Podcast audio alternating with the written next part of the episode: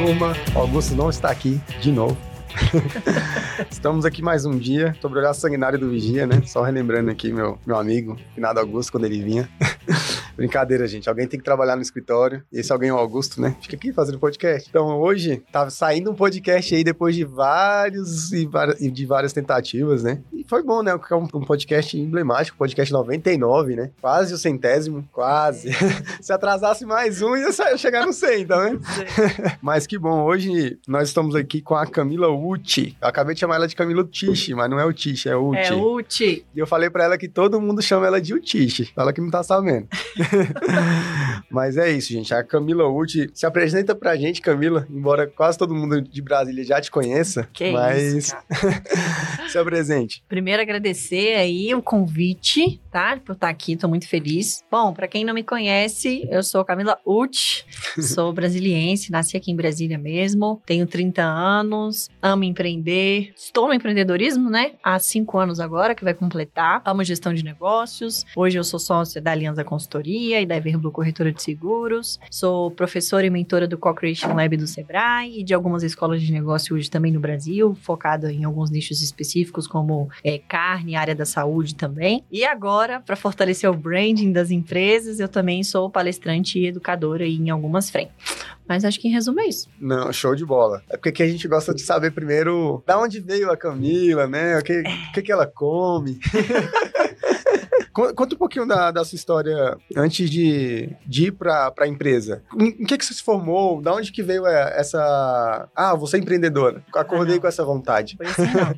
Quando eu tinha nove anos, eu, eu vim de uma família muito humilde, muito, muito simples, né? Minha mãe, inclusive, nem faculdade tem. Eu fui a primeira neta da família a ter formação acadêmica. Então, sou orgulho da família materna. É, a família de pai andou muito bem nesse sentido acadêmico. Então, o sonho da minha mãe era conseguir me ver pegando um diploma. Então, ela trabalhou muito para eu conseguir fazer uma UNB, fiz uma UNB, administração, mas acho que eu diria que eu sou o 1% dos alunos do curso de administração que realmente escolheram administração porque gostam de administração. Mas isso começou, vou voltar lá nos meus 9 anos de idade agora, né? É, eu via minha mãe trabalhando e eu fui só ter computador, acho que com 14, 15 anos, né? E eu colocava assim, aquela marmitinha antiga, fingi, eu escrevi um tecladinho no papel e fingia que eu tava trabalhando no computador e falava, mãe, um dia eu vou ser empresária. Eu não sei de onde é que foi que eu tirei isso, mas ela me falou isso depois, me contou um tempo atrás, e eu achei muito engraçado, porque eu não tive essa referência tão cedo casa, assim né? em casa, né? Minha mãe, mesmo não tendo sido formada, ela se capacitou nessa área de seguros, é, ela chegou a trabalhar em várias corretoras de seguros, depois ela decidiu abrir a dela, mas isso em 2006, quando eu já tinha de 12 para 13 anos. Não sei se eu fiz a conta errada, mas assim, é, já era bem, bem mais para depois. O meu pai sempre trabalhou na área de ciência política, então ele nunca chegou a empreender, nem nada do tipo. E de 12 para 13 anos, tinha algumas gincanas na escola, onde a gente precisava fazer dinheiro e fazer rifa para ganhar as odisseias, as gincanas, né? Então eu comecei vendendo din-din no parque da cidade. Me saí muito bem. Nossa turma acabou ganhando a gincana, porque a gente foi a que mais conseguiu arrecadar. E eu acho que lá eu fui ganhando aí algumas habilidades de comunicação, né, nessa época. Com 14 para 15 eu queria ter meu dinheiro, mas minha mãe não dava dinheiro, porque não tinha também, né? Ela falava, se vira. E aí eu aprendi, não façam isso, tá, gente? Que isso é ilegal.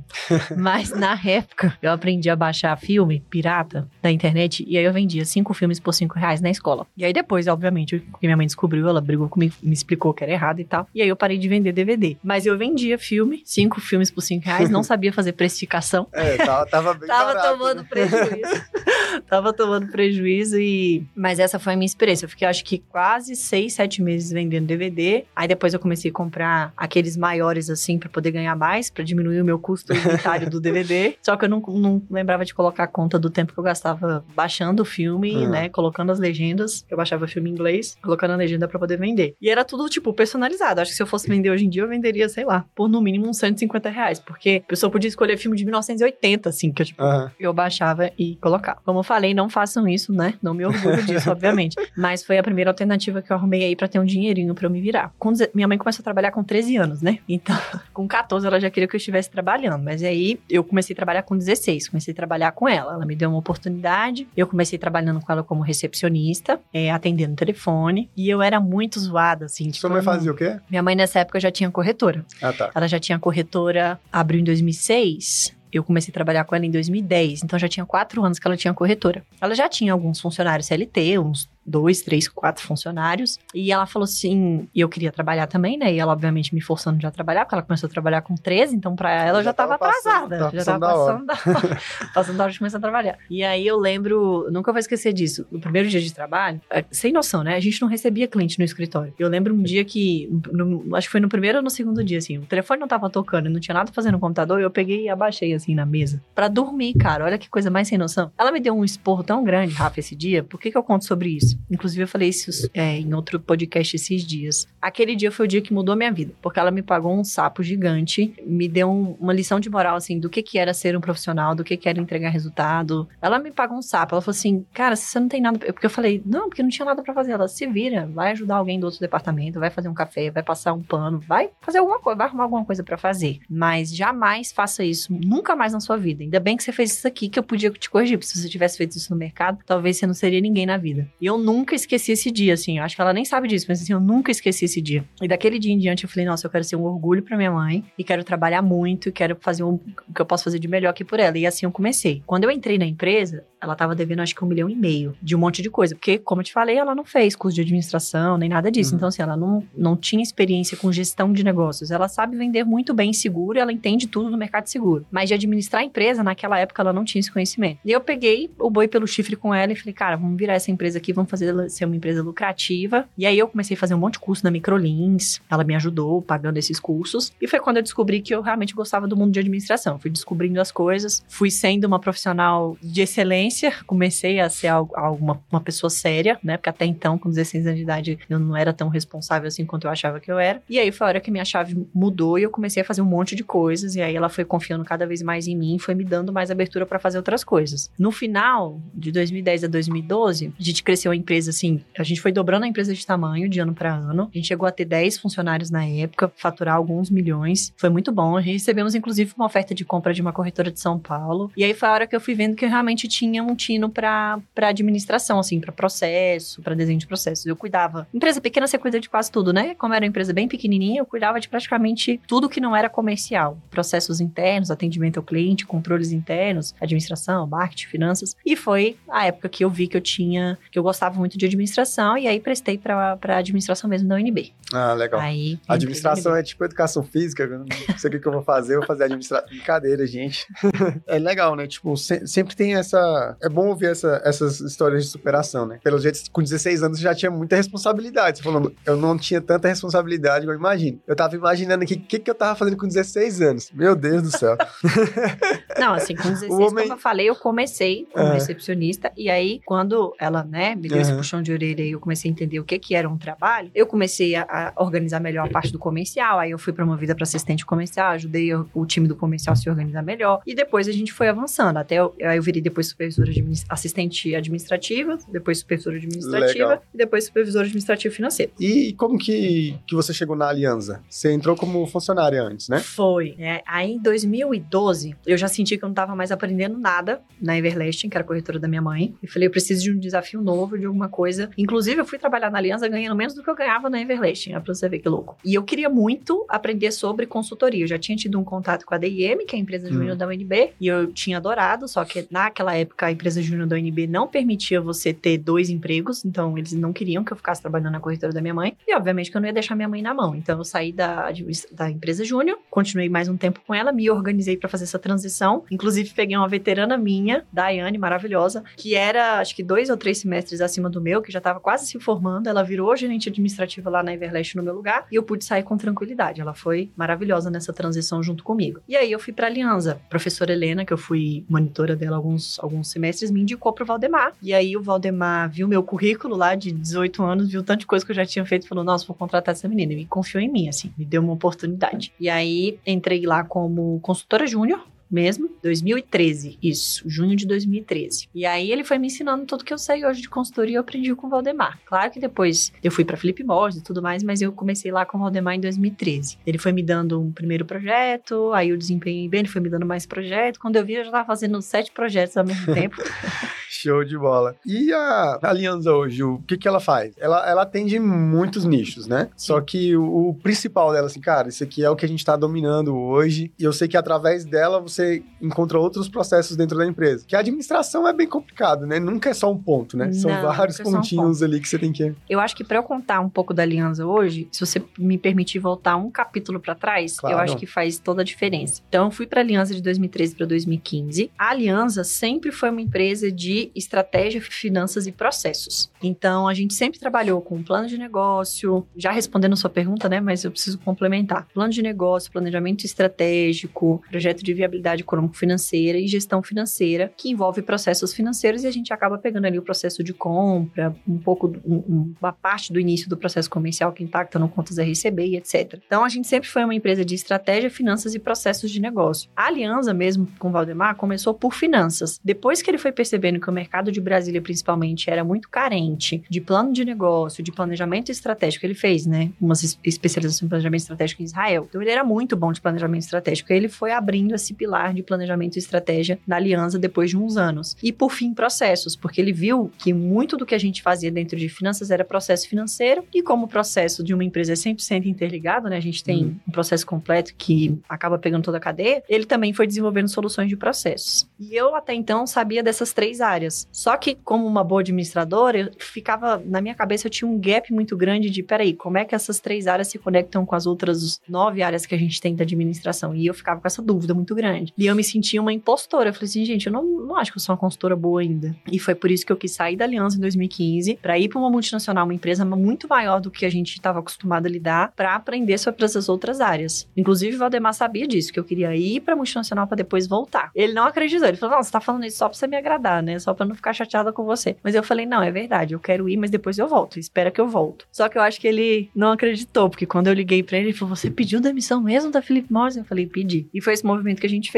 Por que, que eu tô contando isso, Rafa? Porque hoje a Aliança continua tendo esse pilar de estratégia, finanças e processos, mas a gente adicionou um pilar de pessoas. E esse pilar de pessoas, ele veio depois que eu fui para Philip Morris. Então, hoje, quando você pergunta assim, né, como vocês são mais conhecidos, o que, que vocês rodam muito bem? Finanças, processo e estratégia. Pessoas é a nossa área mais, mais nova, assim. recente. Mas o que a gente mais faz em termos de volume, com certeza, é finanças, porque foi a nossa primeira área, né? Então, o que a gente hoje mais faz é análise financeira, implantação de departamento financeiro, que é controladoria e tesouraria, principalmente para as empresas que querem mudar de simples para lucro presumido ou de lucro presumido para lucro real. Então, a gente faz essa adequação, não só ensinando a equipe a trabalhar, mas fazendo manual, ajustando eh, sistema, etc. Mas a gente tem áreas muito fortes de processo e estratégia, né? Que são as outras duas áreas que vieram dois, três anos depois que a Aliança foi fundada, que é planejamento estratégico, plano de negócio, que tem viabilidade econômica ali no meio, e processos. Processos é uma solução nossa que a gente não consegue pegar vários projetos ao mesmo tempo, porque normalmente processo a gente redesenha muitas áreas. Então, normalmente a gente só pega no máximo dois projetos de processo ao mesmo tempo. É uma área que a gente está aumentando ela agora para 2024 para conseguir tocar mais do que dois, três projetos ao mesmo tempo.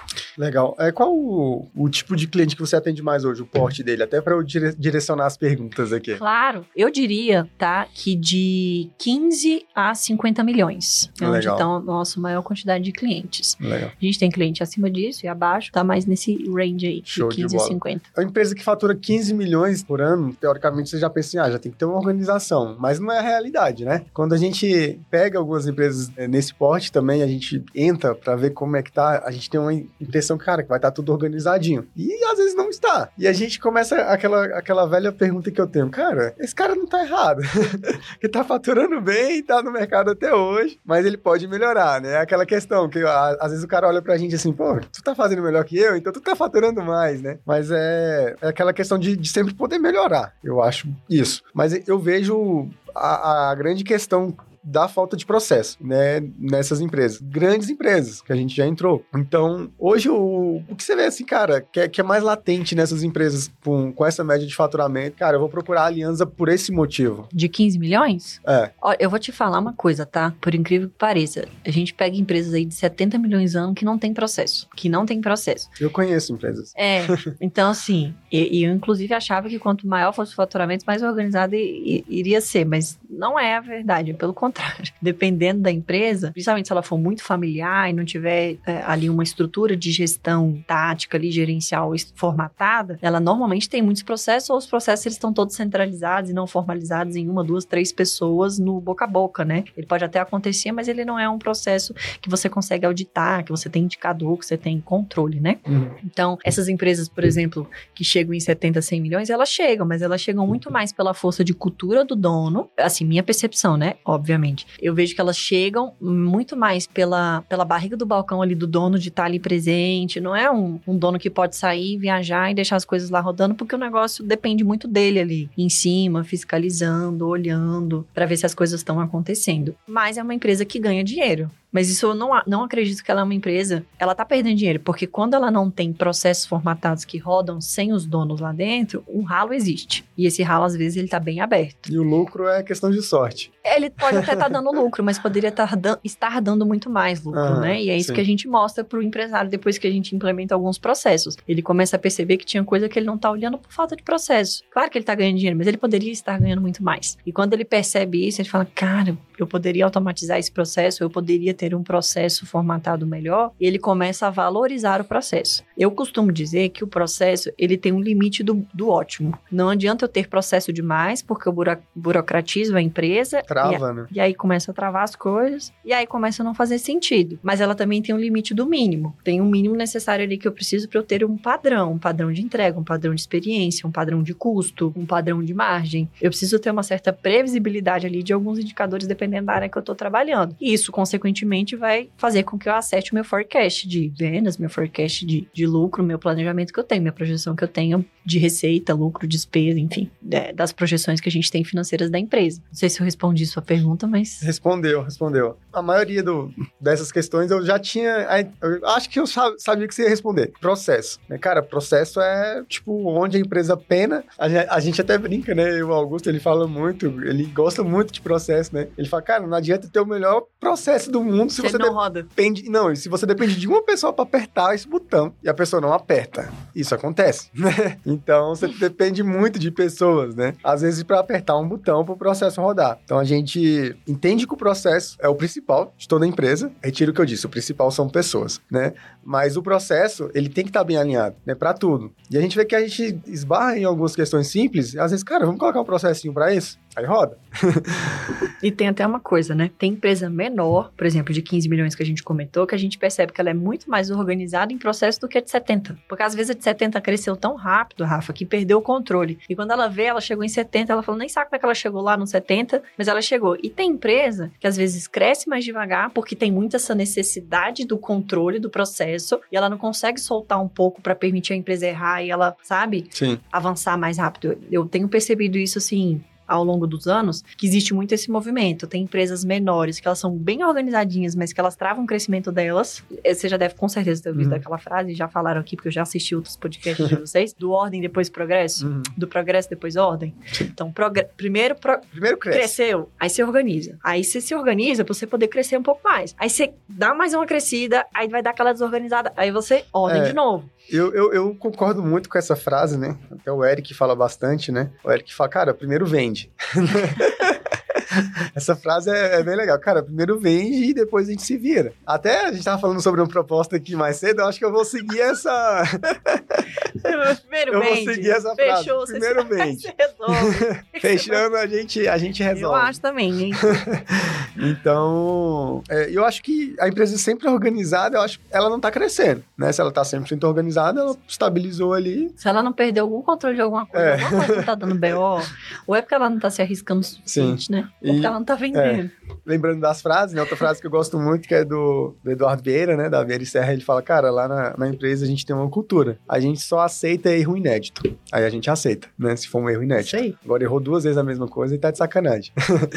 foi, foi bom lembrar esse do primeiro Não, legal você ter falado isso aí, porque o tá, sabe o Tasso Frota, da Pulso, uhum. Mr. Brownie? Já gravou com a gente também. Sim, eu sei, grande Tasso. Inclusive, eu, eu vou, vou soltar um capítulo de um livro agora, que eu fui convidado para escrever, e eu citei o Tasso lá. Legal. Se ele não assistir esse podcast, ele não vai ficar sabendo disso. Mas ele foi muito emblemático na minha carreira, porque ele foi o presidente da DM quando eu entrei, e foi ele que me deu o clique para planejamento estratégico, porque ele virou na primeira aula de treino dele e falou assim: Você sabe onde você quer estar daqui 10 anos? E eu não sabia, não tinha nem ideia, né? Eu tinha 18 anos. E eu falei, gente, onde é que eu quero estar com 28 anos? Não tenho nem ideia. E eu fiquei com aquilo na cabeça, nunca esqueci. E ele fala uma coisa muito importante, depois, uns anos depois a gente se reencontrou, e eu nunca esqueço essa palestra dele, onde, onde ele falou exatamente isso. Se você erra, mas você não para pra ver por que, que você errou e aprende, de nada adiantou você ter errado. Então, você vai continuar repetindo aquele erro e não vai ter aprendido. Ou se você acertou, mas você não parou para entender o porquê que você acertou, também não adiantou você ter acertado. Que você precisa entender o que que te fez errar ou o que que te fez acertar, né? Eu, eu nunca esqueci essa frase que ele, que ele falou.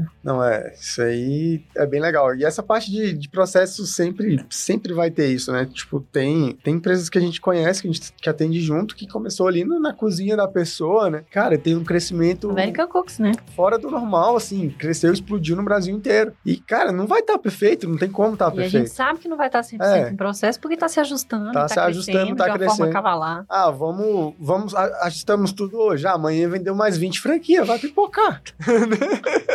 se vai vira, pipocar vai. e tudo bem. Vamos seguir, vamos se virar aqui. Caio, né, nosso patrocinador da Açaí Puríssimo, tá da mesma forma, né? Tá vendendo franquia de açaí aí no Brasil todo. Estamos crescendo na Açaí Puríssimo, estamos crescendo na Roder Contabilidade por, por demanda, né? Então, a gente... E é o, o Caio fala muito, né? Eu zoei ele hoje aqui, eu vi a, a postagem dele falei, Caio, vai fazer a barba, cara. Aí ele, pô, que tempo? Eu falei, não, pelo amor de Deus.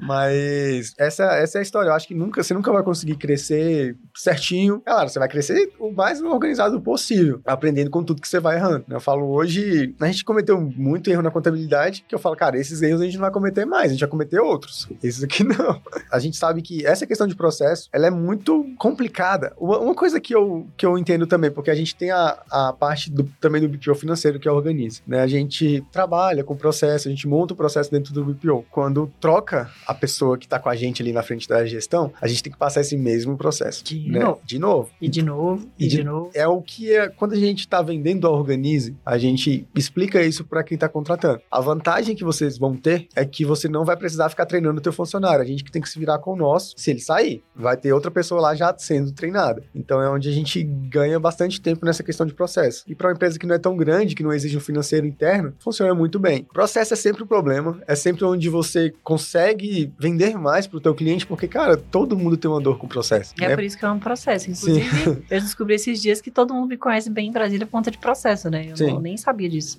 Então, o processo é pilar principal da empresa. Eu detesto processo. Mas... Ah, eu amo. Pode Quem ama o processo é o Augusto. Eu consigo ver processo em tudo, gente. Processo de tomar banho, acordar, fazer não. café da manhã. Sua rotina é um eu processo. Eu sou... O meu apelido lá na roda é caga-regra, né? Se tem uma regra, eu tô lá pra fazer diferente. Mas isso é bom também, né? Às vezes isso aí, isso aí dá... A gente faz algumas coisas bem legais na Holder por causa dessa minha inquietude mesmo de, cara, não, vamos fazer diferente. Vamos fazer essa loucura aqui. Às vezes a loucura dá certo, muito certo, né? Então, a gente já, já colheu bons frutos, né? O primeiro boom de empresa nosso foi um patrocínio que eu fiz pra um atleta de jiu-jitsu. Cara, o que, que tem a ver contabilidade com jiu-jitsu e não sei o que, e não sei o que? Aí eu falei pro Augusto. Bom que o Augusto acreditou nessa minha ideia, né? É, que bom. Acho que ele... não brigam mesmo? É, acho que ele acreditou assim, meio sem acreditar, né? Aí eu falei, Augusto, vamos patrocinar o, o Cauê aqui. Olha quem patrocina ele, o Caio, da Pampa Suplementos e tal. A gente tinha 26 clientes por aí. Não ganhava nada lá. Tipo, patrocínio do Cauê era quase o que a gente ganhava de Plama Body. Aí eu falei, ó, a gente vai chegar nesse nesse cara aqui. Tipo, loucura, assim, da cabeça. E um deles era o Caio. Aí ele falou, vamos patrocinar. Aí a gente fez tipo um contrato de UFC, assim, tal, tirou foto pra, pra mostrar ele assinando, né? E ele assinou e, cara, passou um tempinho depois, a gente fechou com o Caio. Na época ele já tinha quatro, quatro lojas da Pump Suplemento, uns quatro açaís. Foi o nosso maior contrato, nosso cliente número 28. Hoje a gente tá com, já passou de 400. Uau! Então, ele, o, o nosso cliente número 28, e, foi, e veio tipo dessa, dessa inquietude, assim, cara, vamos patrocinar um atleta, né? E bom que o Augusto confiou nisso. E dele já veio o Eric, que é nosso cliente até hoje, da Ecovolt veio o Vladimir, então já, cara, de um patrocínio. Olha, cara, tá vendo? Que... Uma sementinha que você coloca. Então, essas, essas ideias a gente tem que ter mais, né? Eu tô, tô até parado com essas ideias meio doidas, mas agora tá tendo Legal. conselho, né? Aí, aí, tem que levar o, tem que levar pro conselho, o conselho às vezes bloqueia e eu fico chateado. Então, mas é muito isso, né? E eu fico chateado justamente por causa do processo. Porque eu levei uma, uma ideia de patrocínio, vou hum. lavar roupa suja aqui, gente. Opa! eu levei uma. Mas não é roupa suja porque eu entendi, né? Uhum. É, levei uma ideia de patrocínio e na Organize a gente tem o Gui, o Guilherme Figueiredo e o e o Léo, né? Que, é, que são nossos sócios. E eu levei essa ideia de patrocínio. Pra mim, na minha cabeça, tá muito bem desenhado que esse patrocínio vai dar muito bom pra gente. Só que só, só tá na minha cabeça. Aí. Você pode falar qual que é pra gente discutir sobre isso? aquela- Vamos tentar mudar. é- Era um patrocínio de uma palestra. ah, tá. Falei pra ele, ah, vai dar muito certo e tal. Aí veio o Augusto com uma pergunta, aí o Gui com outra, com outra. Aí o Gui falou, ó, você tem que responder todos esses, esses requisitos pra gente ver se vai valer a pena o patrocínio. Entre o processo. Tão errado? Não tão, né? Mas falar pra mim. o cara mais acelerado do mundo que, Que tem. tem que um negócio. que eu vou ter que preencher um, um formulário pra eu dizer que o patrocínio que é bom, pra, na minha cabeça que é bom, Não faz sentido. não faz sentido pra mim, mas, por exemplo, pra empresa faz todo sentido. Aí é essa questão de você mexer com o processo, você ter que falar pro Rafael, Rafael, ainda mais eu sendo dono da empresa, né, que não posso ser demitido, que se eu fosse um funcionário, só ia chegar assim, ó, você tá demitido, você não faz mais parte do do negócio, mas você tem que trabalhar com o Bate sócio. embora que você tá maionese, caboclo. Você, você, falar, você trabalhar isso com sócio é muito mais difícil, eu acho que é onde você encontra mais dificuldades na hora de implementar um processo, quando o sócio, no caso o Rafael, tá embarreirando, que ele não quer perder o tempo dele explicando que o, Na verdade, porque ele acredita que é uma perda de tempo.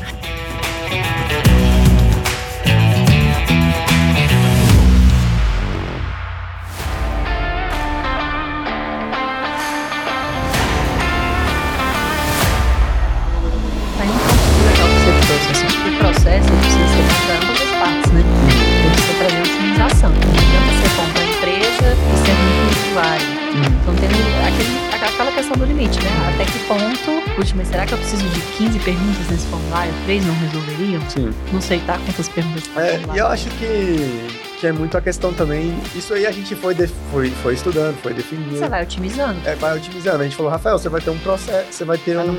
Você vai ter um orçamento. Né? Até esse valor, tá ok, tá liberado, você não precisa chegar na gente. Aí foi por isso que criaram os orçamentos por Criaram área. Os orçamentos por área. Pra tirar Foi essa burocratização do formulário.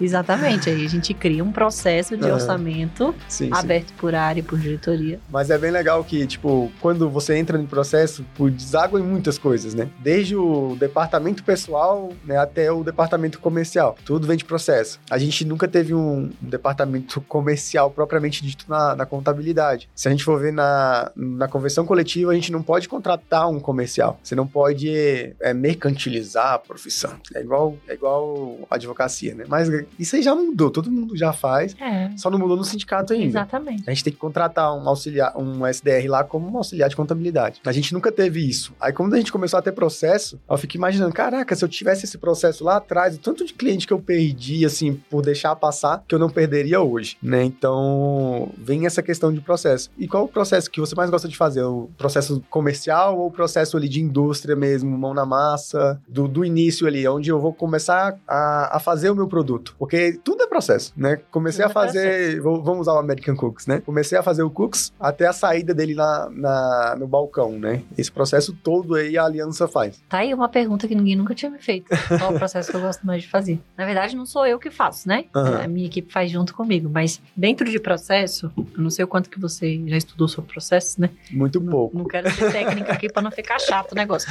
Mas dentro de processo a gente tem processos primários e secundários. Mas o mais importante dentro de toda bagatela de processo é o que a gente chama de cadeia de valor, que são os processos que têm interconexão com o cliente, que é a jornada do cliente. Ah, como é que o cliente é atendido, né? Como é que ele foi recebido pela minha equipe do comercial lá na Holder? Quem que atendeu esse cliente depois para entender as necessidades dele? Quem que fez ali o contrato, que rodou o contrato, fez uma primeira reunião, entrou em contato com a contabilidade desse meu cliente? Quem que vai atender essa conta desse cliente continuadamente até o momento que eu vou ter uma reunião mensal com esse cliente ou não, pós-venda ali ou não. Então, esses processos onde o cliente está sempre envolvido do início ao fim é o que a gente chama de processos ali primários dentro da cadeia de valor de processo. E é o que a a gente mais gosta de fazer. Por quê? Porque é onde a gente consegue ver muita diferença de percepção que o cliente tem, que é aquele famoso customer experience. Como que ele está percebendo a empresa, né? Se ele foi bem atendido, é onde a gente vê principalmente resultado no NPS, recorrência, né? índice de recorrência e recompra, aumenta o ticket médio, porque quando a gente melhora a experiência direto com o cliente, ele vai aumentar ali o ticket médio consumido, vai aumentar a retenção, o tempo médio que ele fica ali no LTV, né? Esses são os que a gente mais gosta de fazer, sempre mexer nesse, nesses processos primários que a gente chama aí do cliente, ou seja, desde o início do primeiro contato ali com o comercial até o momento onde ele recebe a prestação de serviço ou come o cookie, até o momento que ele vai indicar ou não American Cookies para alguém, ou vai voltar na loja, ou vai consumir no iFood, né? Ou vai dar preferência para American Cookies se ele viajar e estiver no aeroporto. Então, são todos esses pontos de contato que a gente tem com o cliente. Pra gente é o que a gente mais gosta de fazer. Só que, claro que a gente normalmente, dentro das empresas, a gente começa ali pelo redesenho de todos esses processos, né? Uhum. Então, normalmente, quando American Cookies, por exemplo, a gente cuida da parte de gestão de estoques. A gente começou por ali. Mas tem um cliente que a gente está fazendo agora, que é um provedor de internet, que a gente está redesenhando todos os processos da empresa inteira, né? São seis unidades, a gente está fazendo desde o processo de pré-venda, prospecção ali, até o processo onde eu instalo a internet na casa do cliente e vou fazer um atendimento com ele na central de atendimento do saque, entendeu? É, isso é, é, é, legal você falar esse ponto, que é muito do que a galera fala, cara, arruma tua empresa enquanto ela ainda tá pequena. Uma coisa é tu manobrar um barquinho, né? Outra coisa é tu manobrar um transatlântico. Então, imagina você fazer isso aí na Claro hoje. E sabe o que é legal, Rafa? Foi um ponto que você comentou muito. O mais importante são as pessoas. E no final do dia acaba sendo. Tem aquela famosa dos três P's, né? Pessoas, processo, produto. E eu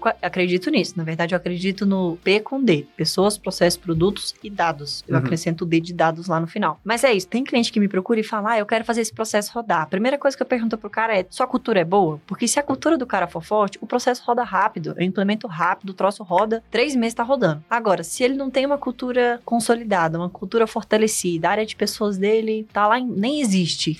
ou tá lá, em, sabe? Dificilmente a gente vai conseguir implementar um processo rápido, porque aquela empresa sequer tem uma cultura, entendeu? Sim. Seja voltada para o cliente, seja voltada internamente, cada cliente vai ter uma cultura e a gente tá aqui para julgar e criticar isso. Mas eu falo isso pro meu cliente, se a sua cultura for muito boa, muito fortalecida e for voltada para atender melhor o cliente, para otimizar as coisas, a gente implanta processo bem rápido. Se não, aí a gente vai criar primeiro uma conscientização do que é um processo, do que é foco no cliente, do que é jornada. Passar o, gente... o, jeito Disney de cantar os clientes exatamente. eles lerem. A gente vai ter que começar lá do, do jardim da infância até chegar lá. Então, sim, assim, e é isso que a gente percebe. Então, assim, quando a gente falou, por exemplo, das empresas de 70 milhões, tem muita empresa que chegou lá sem processo porque a cultura dela é muito forte, ou porque está muito enraizada nos donos, ou em quem está lá, que podem ser os gerentes supervisores, que tem uma cultura muito forte que faz a coisa acontecer mesmo sem tanto processo. Sim, sim. E eu tinha uma, uma visão da, da aliança que era muito de números. Números, números, números, números. Mas é que tá tudo interligado, né? Então pensa assim, é porque é a, é a, é forma como a gente enxerga, né? Uhum. O planejamento estratégico, ele olha tudo da empresa, onde eu tô e onde eu quero chegar. Tô no ponto A pro ponto B, beleza. Mas para fazer isso acontecer, eu preciso de grana. Então nenhum planejamento estratégico sai do papel sem planejamento orçamentário. Não existe isso. Dificilmente você vai ver um planejamento estratégico saindo do papel se um budget não foi alocado para cada meta, objetivo estratégico ou área. Então se você não tem um planejamento orçamentário, o planejamento estratégico dificilmente vai sair do papel. Então a gente não enxerga as coisas é, separadas, entende? Uhum. O planejamento estratégico precisa do planejamento orçamentário. Para o cara ter um planejamento orçamentário, ele precisa ter um financeiro organizado. E como é que ele monitora o planejamento estratégico? Através de indicador. Como é que ele tem indicador? Através de processo. É, todo. É uma, é uma coluna onde a gente vê que a gente pode atacar mais, né? Como organize, que é a questão do planejamento financeiro. Que o pessoal só olha o planejamento estratégico ali de onde eu quero chegar. Eu quero dobrar o faturamento, quero triplicar o faturamento. Você vai ter que fazer e quanto que você vai precisar de grana para isso, né? Então, e da onde eu vou tirar essa Para quem que você vai dar? Para que squad você vai então, dar? Então, eu acho que, primeiro, você tem que saber onde você quer chegar. Né? tem gente que nem sabe disso, cara. Vende e tipo, não tem meta, né? A gente descobriu que. Descobriu, não, isso é tão fácil, né, cara? Empresa sem meta, não sei nem porque ela tá existindo, né? Hoje é tranquilo você falar, a gente falar nisso, mas, cara, isso para contador, meta, cara, era quando o cliente indicasse, se entrasse bem, se não entrasse, tudo bem. Já passei três anos em contabilidade que, tipo, entrou um cliente em três anos, né? E tudo bem. Cresceu muito lá atrás e sobrevive ainda com os clientes que entraram bem antigamente. Então, todas as empresas têm uma meta, todas que eu conheço, né? Então, eu tô no meio, eu tô no meio certo. essa, essa questão de, de planejamento de processo tem tudo a ver, né? A gente sempre bate na numa, numa consultoria que a gente fez, onde a gente bate não, quem eles batem na gente, né, nessa consultoria. Mas é bom, a gente tá aqui pra bater mesmo. Se não bater o negócio não foi, vai. Foi com o Instituto Contra a Cultura, abraço aí pra galera. Ah, Chicão, É. Will. São, são fenômenos. Chicão, Will e Fula E ali. Fula. Um então, abraço pra vocês, galera. Teve um processo lá que a gente. que foi o que mais me deu trabalho de aceitar. E o que eu ia pra casa, assim, bem pensativo. Será que é isso que eu quero da vida e tal? Eu me formei, eu tenho uma formação técnica em contabilidade. Eu gosto de direito tributário. Por mim, eu vendo, né? Assim, normalmente, é, eu falo, dizem que venda não é dom, mas tem pessoas que nascem com dom e tem pessoas que Ah, aprendem a vender, né? Concordo. Então, eu consigo vender sem vender, né? Uhum. Eu falava, não, eu vendo porque é natural e tal. Isso eu passei tipo, quase uma semana sem dormir direito. Porque o que que, o que que a gente viu, chegou à conclusão lá nos seis meses que ficou com eles, que, cara, que tinha que dividir. Rafael, se eu não vendesse, se a gente não batesse meta, tudo bem, eu sou dono, ninguém vai te cobrar por isso. Porque eu fazia outras trocentas coisas, fazia planejamento tributário, recuperação. Eu não tava só com. A venda pra mim era uma a mais. E nessa consultoria foi definido, cara, quem vai cuidar dos processos é o Augusto. A gente fez um. Você falou, graças a Deus, odeio o processo. Não, é porque o processo, em- em- é, eu odeio o processo, mas eu gostava de fazer, né, o, o tributário e tal, mas, tipo, sem ter que seguir um processo passo a passo, salva aqui, salva nessa passo, salva nessa parte. Então, a gente decidiu, cara, o Augusto é o cara que vai, vai tomar conta de tudo aqui na contabilidade. O Rafael vai ter que correr atrás do cliente, mas o Rafael vai ser muito cobrado se ele não trouxer cliente. E eu tinha essa, essa visão que era muito mais difícil você seguir o processo. Agora eu vejo que é muito mais difícil você não ter um processo pra seguir que é, cara, acordei e tenho que vender. Vou vender pra quem, né? A vontade de rir é grande, mas a de chorar é mais. Aí a gente... Agora você começou a É. esse processo, né? Não, eu tava falando, eu preferia voltar, eu preferiria voltar e ter o que fazer aqui no Gesta. Rafael, você tem que fazer isso, isso, isso hoje. Às vezes não, tem dia que você chega, Rafael, você tem que conseguir lead. Aonde? Como? Como? Quantas ligações tem É, que fazer? tipo, se vira, negão, né? Então, foi, foi uma, foi uma, uma época da, desse ano, assim, que foi bem conturbada, assim, pra mim, muito, tipo, mentalmente, porque eu tive que, caraca, pra que eu estudei tanto, né? Mas você usa muito pra vender o teu conhecimento técnico, né? Então, vale a pena ter estudado. Mas, assim, foi... É isso que eu ia falar, assim, o nosso trabalho que eu vejo que é serviço Aham. financeiro, contábil, eu mesmo nunca me considerei uma boa vendedora, assim. Uhum. Nunca trabalhei Mas com você vendas. vende pela sua técnica, né? É, eu, eu falo muito isso, gente. Se eu vendo hoje, bato as metas da empresa, é por conta do meu técnico, entendeu? Aham. Que eu consigo explicar pro cliente onde é que a gente vai sair, como que a gente vai fazer, onde é que a gente vai chegar, como que a gente vai chegar. E tem case, né? Então, Uhum. assim, o que mais me vende hoje são os cases, são os meus próprios clientes, graças a Deus. Porque eu não me acho bom em vendas, sabe? Eu, eu escutei uma... Cara, a gente fala muito de Instituto Contra a Cultura, já pedi um patrocínio e eles não me deram ainda. é... O Will falou uma, uma questão de uma pílula que eu fui deles em Goiânia, é, que foi o seguinte: ele perguntou, ah, todo mundo que tem processo, aí umas pessoas levantou a mão. Né? Eu não levantei a mão porque eu não sou besta, né? Aí ele, o pessoal levantou a mão e aí perguntou, perguntou pra menina: você tem processo? Aí ela, tenho. Legal, tá escrito aonde? Aí ela ficou calada. tipo, tá escrito na minha cabeça. Aí, ou seja, é, essa já, já vai uma pergunta, né? Cara, processo ele tem que estar escrito em algum lugar. Com certeza. Né? Existem as ferramentas muito boas, né? Notion, por exemplo, que tá bem famosa agora, onde você pode criar lá a intranet interna da empresa para colocar tudo, mas de- existem algumas ferramentas que você pode fazer isso, né? Eu entrei no Notion ontem porque eu comprei uma, uma planilha financeira pessoa física. Tô É? precisando. Que isso, Rafa? Vou contratar um BPO de pessoa física. A gente faz, tá? Você, na parceria.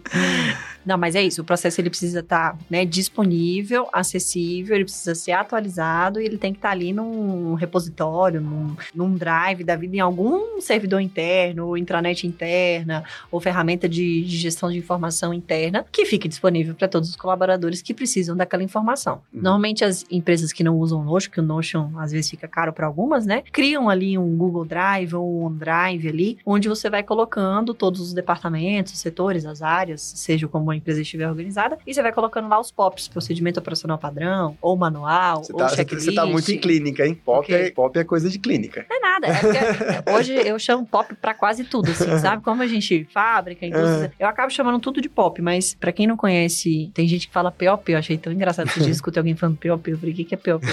mas é manual, não, não, deixa de ser um um manual. Tem empresa que não tem muito hábito de escrever, gosta mais de fazer vídeo. Eu não sou contra, mas assim, eu acho que é importante ter os dois. Tem umas ferramentas hoje, Rafa, você vai gravando a tela. É, inclusive foi o Léo da Manifesto que me ensinou essa ferramenta. Esqueci o nome dela agora, mas eu posso depois compartilhar. Você vai gravando a tela, ela já vai fazendo o próprio manual transcrito na hora, entendeu? Então você não precisa nem gastar tempo fazendo. Você só vai gravando a tela mostrando como é que faz cada coisa e ele já faz a transcrição. Caramba. Muito parecido com a ferramenta que o Google tem agora de transcrever a ata da reunião. Uhum. É mais ou menos nessa pegada. Então, mas é, é isso, assim, tem que estar escrito, né? Tem que, nem que seja um checklist, ah, não tenho tempo de fazer um manual e vai ficar muito. E também tem aquilo, né? Foi o que eu falei, o limite do bom e do ótimo. É, Eu quero fazer o ótimo, não faço nenhum bom. Então, é melhor ter que nem que seja um checklist, tudo que tem que ser feito na ordem, do que, ah, não tenho tempo de fazer um manual. E eu também sou contra manual demais, porque ficar muito burocrático de atualizar e fazer, ficar um negócio muito extenso, ninguém vai ler, ninguém vai fazer, não vai adiantar de nada. Até aquele manual lindo, maravilhoso de 100 páginas, sem ninguém ler. Então, também sou contra isso. Eu acho que tem que ser o mínimo do necessário. Uma, duas páginas, três no máximo ali, de forma enxuta, né? E só, só tá muito bem detalhado, o que é de fato muito relevante, né? Então, indústria, por exemplo, tem que ter a ficha técnica certinha, ela tem que estar parametrizada no sistema. Então, tem coisas ali de segurança do trabalho que precisa mesmo. Agora, fora isso, principalmente processos de negócio, eu sou muito a favor de checklist,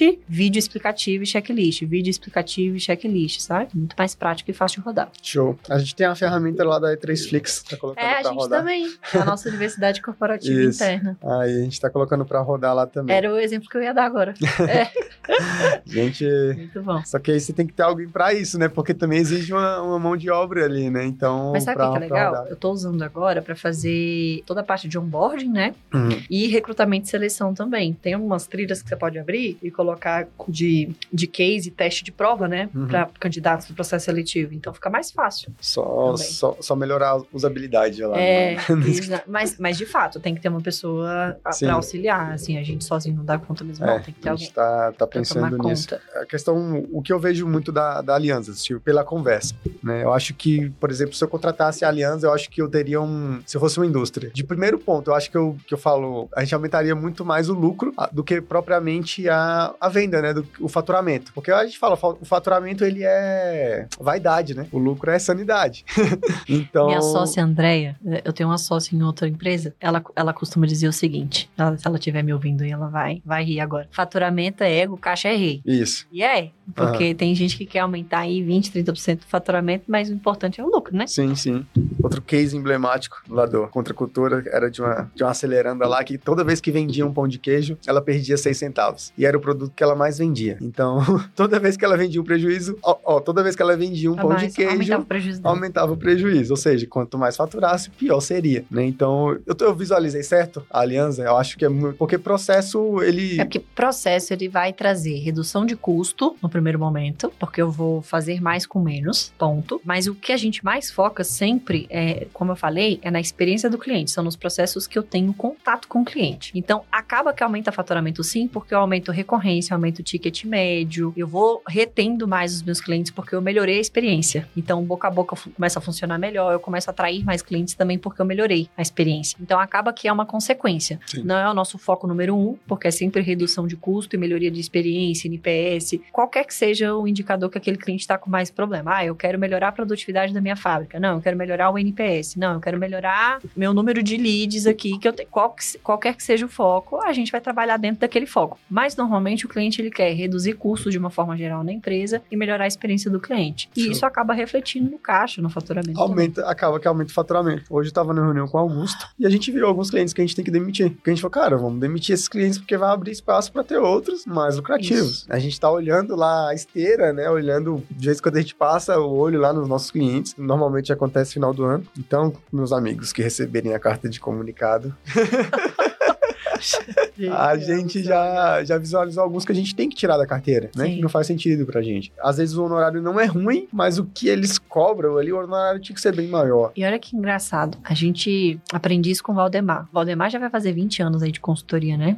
Inclusive, ele já esteve aqui Já, assim. nesta mesa. O Valdemar uma vez me falou, eu nunca esqueci disso. E de fato é, dependendo da empresa, quando ela vende mais, ela acaba ganhando menos, porque dependendo do nível de complexidade que é a operação dela, se ela dobrar o número de projetos, dá um exemplo, tá? Arquitetura. Se o escritório de arquitetura ele não tiver porte de gestão para dobrar ou triplicar o número de projetos, mesmo que ele dobre, ele vai ganhar muito menos do que ele ficar com aquela quantidade. Então, às vezes, o lucro que vai dar dobrando a quantidade de projetos não compensa o trabalho que eu tive de dobrar Sim. o número de projetos. Compensa eu trabalhar para melhorar talvez a experiência daqueles 30 que eu tenho, em vez de eu querer ir para 60, aumentar o ticket médio daqueles 30, o preço que eu cobro, subir a tabela, eu vou ganhar mais do que eu ter trabalho com 60 projetos, cento e tantas pessoas para administrar de projeto, uma dor de cabeça do cão, né? Porque se eu dobrei a quantidade de projetos, é muito mais cliente para administrar. Então a gente começa a perceber, em alguns clientes, a gente faz muito esse teste. Esse teste de, como é que eu vou dizer? Eu não diria de capacidade produtiva, tá? Porque eu não sou engenheira, eu posso falar besteira aqui. Mas tem esse ponto ótimo, a gente percebe muito isso. Às vezes tem cliente que ele quer.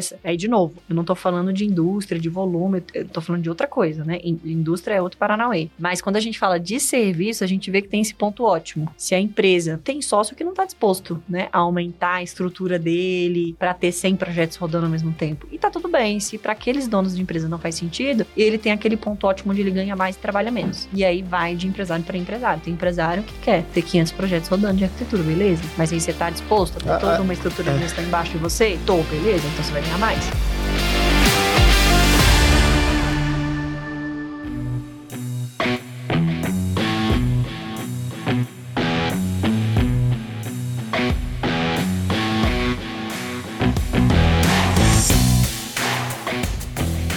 Sente isso na pele, né? Contabilidade é isso, puramente isso. A gente entende. Como foi para vocês saírem Foi aí de muito- 28 clientes Foi para muito 400? difícil, principalmente na questão que a gente tem aquilo na cabeça, né? Ah, se eu tô com 100 clientes, eu ganho tantos mil. Vamos falar, se eu tô com 100 clientes, eu ganho 1 mil. Se eu tô com 200 clientes, eu ganho 2 mil. Se eu tô com 300 clientes, eu ganho 3 mil. Cara, não tem nada a ver. Isso é um choque muito grande pra gente. E a gente vê o tanto que muda. É o tanto que muda quando você vai tendo mais clientes, clientes que te exigem mais. E a gente não consegue ter esse aumento no nosso Prolabore ali, no nosso lucro, Não é igual. A gente gostaria de ter e que a gente imaginava isso como se fosse a Disney. a gente tinha essa, essa doce ilusão, né? Eu sempre falo isso pro, pro time, né? Eu falo, gente, é, a gente paga comissão pro time lá quando eles trazem clientes, né? Eu falo, e quando a gente paga essa comissão, eu falo, cara, gente, e saibam, gente, vocês são os únicos que estão tendo aumento diretamente proporcional à quantidade de cliente que entra. A gente paga vocês e, cara, não vai mudar nada no meu Prolabore nem no Augusto final do mês. E é o que a gente fala, comentando com o Fula, né? É, ele falou, Rafael, processo. Fala, processo, isso tem que refletir. Isso tem que refletir. Se não tá refletindo, é porque vocês estão se perdendo em algum lugar do caminho. Se o faturamento tá aumentando, a tua vida e a do Augusto tem que melhorar proporcionalmente. Então, cara, encontra onde é esse gargalo no teu processo, para vocês sentirem isso lá no final, porque senão não vale se a não pena Tá sentindo é falta de né? A gente, a gente fala, cara, a gente já tem muitos processos para entregar com uma contabilidade legal, né? Agora, o processo financeiro, por mais que a gente quebre a cabeça ali, sempre tem que arrumar alguma coisa, sempre tem que arru- arrumar algum gargalo. Aí você perde uma carteira de cliente, aí você não pode diminuir tua folha de pagamento no dia seguinte. Tu vai ter que conseguir cliente. Volta para substituir aquela do cliente que você perdeu. E, e- enquanto não superou aqueles clientes perdidos, você vai ter que aportar do caixa, né? E não vai, cara, tira do teu, tira do sócio, mas não pode tirar de outro lugar. Então, eu falo, empreendedorismo é lindo. tem as partes ruins, né? Mas tem as partes muito Não, tem muito alguns boas, colaboradores que falam assim: ah, mas eu acho que você tem que fazer assim. Tem coisa assim.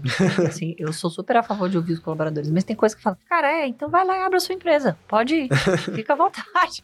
né? Tipo, empreender não é tão simples Não, assim. não é. Não né? é. Então, Tem gente a gente tá com sete anos de holder, né? Vai pro oitavo ano. Eu acho que ano passado foi um ano difícil pra gente, a gente comentou, né? Só que aí a gente teve que colher esse ano. Só que esse ano foi o ano que a gente mais cresceu. E acho que em mentalidade, minha e do Augusto. Legal. né? Cara, a gente cresceu muito, assim, mentalidade. A gente tá com a empresa muito mais forte do que estava no passado. Então, a gente fala, cara, Parabéns. obrigado. A gente teve que... Parabéns, Augusto, que tá aí trabalhando nos processos do back-office. E eu tô aqui gravando podcast. Mas gravar podcast também dá meu trabalho. É verdade. É, tá. Quer dizer, às vezes não. Então, a gente vê que tudo, tudo que aconteceu serviu pra gente de alguma forma. A gente é, é muito cristão, né? A gente fala, cara, a gente tava no deserto ali e a gente aprendeu muito, né? Tava no Egito. Tava, cara, foi difícil, assim, começo do ano, eu falei, cara, será que eu tô no lugar certo? Acho que eu vou trabalhar pra alguém. É brincadeira, eu nunca pensei em desistir, né? Tipo, é, até pela gratidão que eu tenho pela contabilidade, né? Gosto demais. Eu falo pro Augusto, a gente tá pegando muita empresa de imigração. Tipo, mudou muito o perfil de cliente da Roder. Antes né, era só empresa. Ah, a gente tava começando também, só doido de confiar na gente, quem tava começando também, né? Então era o cara que queria a empresa, queria abrir a empresa e tal. A gente começou com, com esses clientes. E depois, com o tempo, vem muito essa migração de cliente. E eu falo, caraca, Augusto, eu tô sentindo falta de pegar aquele cliente ali no início, que igual a gente tem lá o Pudim Perfeito. Conhece? Pudim Perfeito é de Brasília. Ele é engenheiro de produção. Era, né? Ah, um produto, pudim perfeito. Isso. Achei que era tipo uma expressão, alguma coisa assim. Não, o Pudim Já Perfeito. vi, já vi. Ele é de Brasília. Ele é um dos nossos primeiros clientes. Eu lembro que eu fui na casa dele ainda. Ele era um MEI, pra você ver, eu MEI, fui na casa dele e tal. A gente fez o certificado dele na casa dele, e lá em Águas Claras. E ele fazia o pudim dentro do, do apartamento dele. E ele falou: Rafael, comecei a fazer, coloquei no, no, No iFood? no iFood e, cara, Igual a Fran e o Rafa. Né? Teve um dia que teve 600 pedidos, cara, de pudim. Aí ele foi, abriu a lojinha dele, hoje tá com 10 lojas, né? Hoje tá com 10 lojas, já tem São Paulo, Curitiba. É, São Paulo, Curitiba e Brasília. Então, provavelmente vai franquear, porque não tem outro jeito. Fala, cara, tu vai ter que franquear isso aí, tá todo mundo querendo, cara. Um único produto. Aí tu fala, ah, só um produto é difícil tal. Cara, o cara tá arrebentando. Né? Ele só tem um produto, é só é pudim. Isso, só precisa de um produto. É. produto muito bom. E eu falo, cara, eu sinto falta disso, né? De contar, essa, contar mais histórias assim, cara, o cara era MEI, começou com a gente, tinha esquecido Sim. dele lá na. Que a gente faz isso anual, né? Aí quando a gente foi olhar os honorários, cara, ah, podia perfeito tá pagando só isso aqui pra gente. Que é isso, cara? Já tem 10 lojas. A gente teve que conversar com ele. Aí foi, foi bem engraçado, porque Elvin, muita gente boa, ele vai gravar com a gente aqui também. Mas ele foi pra Curitiba. Aí ele pediu demissão esses dias, né? Ele é engenheiro da Votorantim Cimentos. Aí tu imagina ele chegando pra pedir demissão. Cargo... Não, isso, isso, isso aconteceu comigo. Eu já tava num cargo muito bom lá na Philip Morris, eu cuidava de Centro-Oeste, Norte e Nordeste, tava com uma carreira bem desenhada. Virei pra minha chefe e falei, então, quero virar PJ. Fala lá com o RH pra mim. Ela veio falar com o RH e o RH não liberou. Eu falei, então pode processar minha demissão, tô saindo. Aí deu seis Caramba. meses, saí. Aí tu imagina tu chegar na Votorantim e falar, não, tô saindo pra vender pudim. Tipo isso. eu virei pro RH da Philip Morris e falei, gente, tô indo abrir minha consultoria. Só que aí, obviamente, não abri, né? E tive a sorte grande do Valdemar me aceitar Uhum. novamente como sócia. E aí, voltei pra aliança. E a Aliança, ela, ela tem uma marca muito forte desde o início, que a gente até conversou, né? É isso que eu ia até te perguntar. O que, que você entendeu depois de tudo que a gente conversou da aliança? Cara, eu entendi que hoje vocês já estão bem grandes, né? Só que Eu não enxergo a gente assim ainda não, tá? É. Mas agradeço. Gostei desse feedback. Por isso que eu falo da- do poder da marca e de postura e como você vende sua marca. Quando você conversou comigo Primeira vez? a primeira vez sobre o 2020. Anderli ainda, Aham. 2020, Querida Anderli, É. um abraço pra você. Lá do- pra tá- Carol. Belém tá- do Pará. deve estar comendo um açaí lá. Deve estar Larissa. comendo um açaí delícia. Pelo que você me falou naquela época, vocês ainda estavam bem menores. E, tipo, pelo que você passou pra mim, cara, eu achava que a Aliança era uma, uma empresa Uma gigantesca. potência. Né? Eu falava, eu falo, cara, isso é o poder da marca, você, você parecer muito maior do que você é. Que eu até lembrei do nosso primeiro, dos nossos primeiros clientes, 28, o Caio, que palhaço pra caramba, que ele chegou lá na Holder, a gente tinha um site, tal, tal, patrocinando atleta. Ele, ele chegou na Holder, bateu na porta assim, entrou, ele falou, a Holder é isso aqui. Olhei pra cara dele. A Roda é isso aqui, tá? Falei, é, pô. Ele, porra, velho, eu achei que vocês eram gigantes, o site foda lá, vocês patrocinando atleta. Eu Falei, cara, tem que É parecer. aí, marketing é tudo. Marketing é tudo. Mas. Mas tá aí uma coisa que o Léo Vitorino, tomara que ele me ouça. Já viu falar do Léo? Não. Ele tem uma empresa chamada Individuando. Individuando hoje faz planejamento estratégico, gestão da mudança em organizações. Hoje ele atua com Nissan, Natura, Wiz. E ele faz esses, processos, esses projetos de transformação e gestão da mudança organizacional. Ele é um dos meus grandes mentores e amigos. E hoje eu devo muito a ele. Hoje a Aliança, essa força de marca aí que você fala, eu devo muito ao Léo, ao Valdemar, que construiu a, a nossa marca, né? Hoje a Aliança, esse ano, ela completou 16 anos. Mas eu vejo que essa força de marca foi o Valdemar que ajudou a construir junto com o Rafael, né? Nos primeiros anos. Eu sou sócia da Aliança há, vai fazer cinco anos agora. Cinco anos? Sim. Janeiro de 2019. Tô falhando na cabeça aqui. 20, 21, 22, 23 mesmo. Vai fazer cinco anos agora, mas eu vejo que, assim, o Valdemar construiu a marca da Aliança no boca a boca e eu vim como uma segunda geração para continuar fortalecendo isso, né? Então, Sim. transformei ela no mundo digital. Inclusive, a gente, eu fiz seis podcasts lá em 2020 no começo com alguns CEOs e tal. Planejo Voltar? voltar com os Ai, podcasts. Carbono Studios, já anotem aí. planejo voltar com os podcasts, mas eu vejo que a gente cresceu muito pela estratégia de stakeholders mesmo, assim, de parceiros, Uhum. né? Então a Look and Feel é uma parceira muito, bo- muito forte nossa. Algumas empresas como a Individuando, a Russell, eh, Território da Carne, MDX. Então, assim, a gente tem uma série hoje de parceiros que trazem muitos clientes. Eles acabam sendo a minha força comercial Sim. hoje também, né? E eu comentei isso justamente por isso, assim. Hoje, hoje eu vejo... Ah, lembrei porque eu tava falando do Léo. Por que que eu, te- por que que eu ia te falar do Léo? O Léo uma vez virou pra mim e falou assim, Camila, uma empresa ela não é grande pelo número de funcionários, e sim pelo impacto que ela gera. Então, hoje eu não sinto que eu tô fazendo nada de errado, assim. Eu tenho empresa que às vezes acha que realmente eu sou muito maior do que a gente é, mas eu me enxergo desse jeito também, porque, cara, querendo ou não, a Aliança pode não ter aí 40, 50, 60 funcionários, mas hoje a gente atende empresas de 5 mil funcionários. E, poxa, será que o nosso trabalho ele, ele é menor do que uma outra consultoria porque eu não tenho Se fosse você Falcone? sozinha, seria grande. Sabe? Não, não acho que é nem isso, porque eu não acredito que a gente faz nada grande Não, sozinho. sim, eu falo, Né? Tem, tem, tem,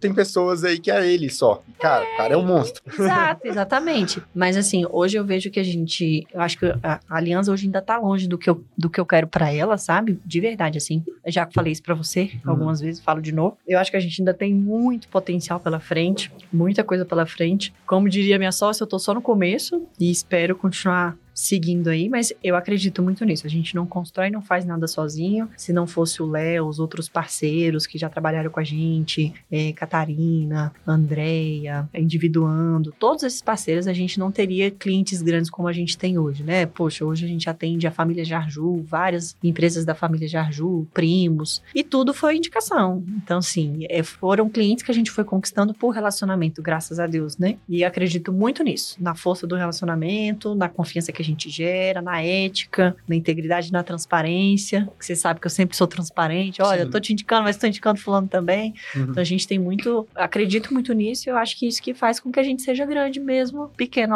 aos olhos de alguns. Um show de bola. Eu falo que o Augusto me vendeu a holder. Ele foi, a primeira pessoa que comprou a holder foi eu. Ele não tinha cliente nenhum na holder Aí, e eu já tinha tá alguns. Né? Eu chamei ele pra ser sócio, que eu falei, pô, o cara é sócio da, da holder e tal. Ele botou Instagram, Facebook. E ele não tinha cliente. Ah, mas quando eu conheci vocês também tava lá, contabilidade mais premiada pelo Conta Azul. Eu falei, caraca, esses caras são foda, vou ligar lá pra eles, indicar cliente pra eles.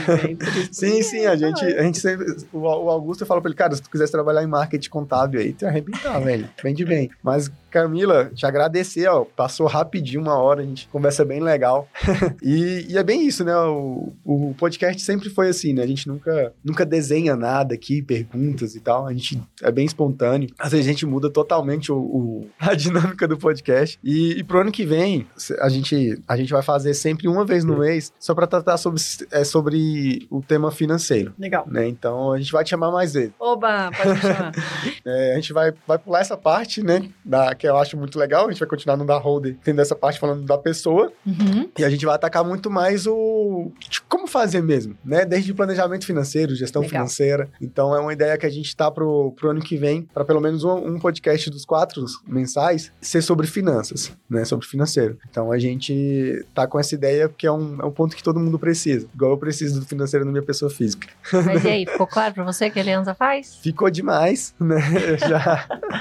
A Aliança, cara, ela, ela tá disposta a, a também entender o que, que o cliente precisa, né? Às vezes, se você não fizer alguma coisa, você vai atrás de quem faça. Exato. Isso a gente também faz bastante na Holder.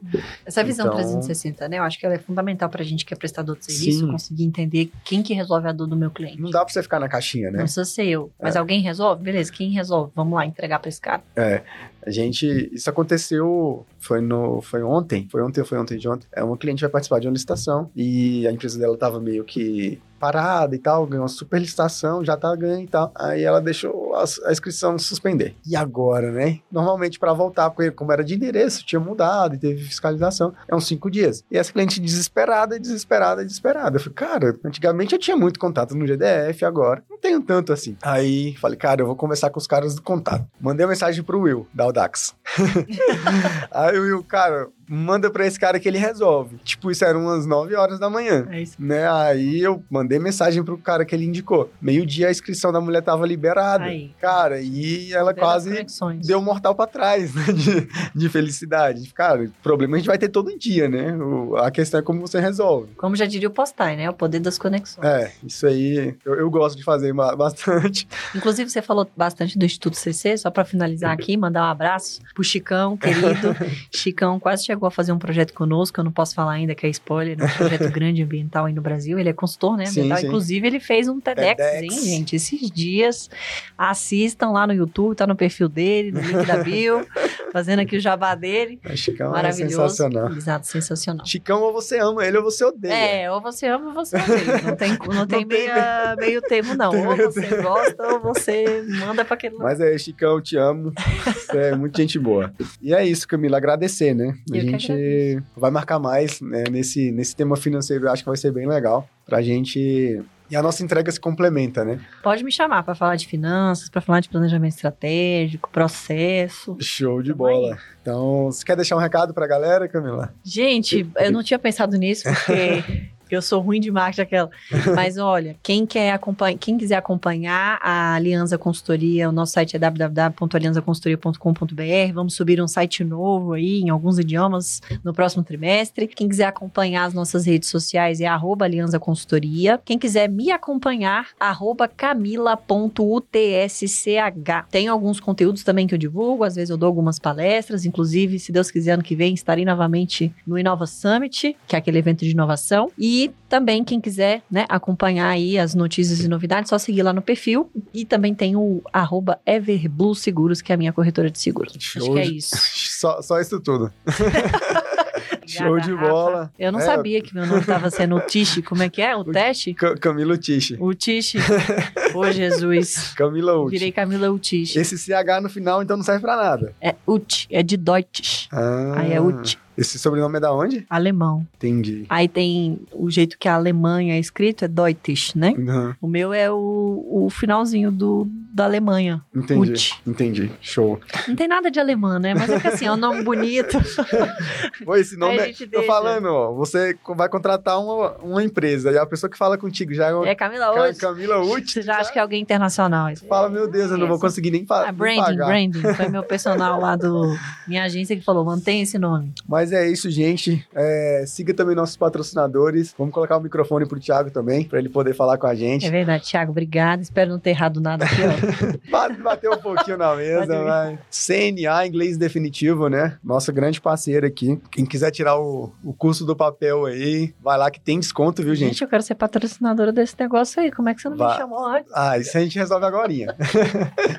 e quem quiser empreender também, gente, é entrar nessa loucura aqui que a gente tava falando, né? Que parece ser bem fácil, mas não é. Mas se já quiser entrar com algo testado, né? No mercado, adquira uma franquia do Açaí Puríssimo. Entre em contato aí com o Caio, que vai dar tudo certo. A Camila pode comprar mais uma, né? A Camila tá cheia É. de negócio. Já tem dois, né? Que, que custa até três. Não, mas eu não posso comprar do açaí por isso, né? Se for comprar, tem que comprar American Cook, senão você já viu. Compra dos dois, né? É, senão A gente não tem é. cliente lá que abriu os É? dois. Que ele tem Tá. uma franquia Não, do eu açaí. que dar prioridade pra Fran. Ele tem uma franquia do açaí e tem uma franquia da É? American Cooks, que é o Zé Renato, da Y, Ah, né? então. Então ele tem dos dois. Já pra não ter desculpa, porque ele, ele fez dos dois, né? O É? processo de franqueabilidade. Então, se você for abrir de todo mundo que você atender, você tá enrolado. Olá, deixa dinheiro. Mas é isso, gente. Agradecer mais uma vez, Eu Camila. que agradeço. Parabéns pela iniciativa desse podcast. Muito obrigado. E o próximo podcast é o número 100, hein, gente? Que a gente vai contar a nossa história aí. A minha e do Augusto e da Holder. Sucesso, que vocês cheguem aí nos 5 mil clientes. Show de Que bola. seja só o começo. Vamos nessa. E bora pra 2024. Valeu. Partiu. Tchau, tchau, gente.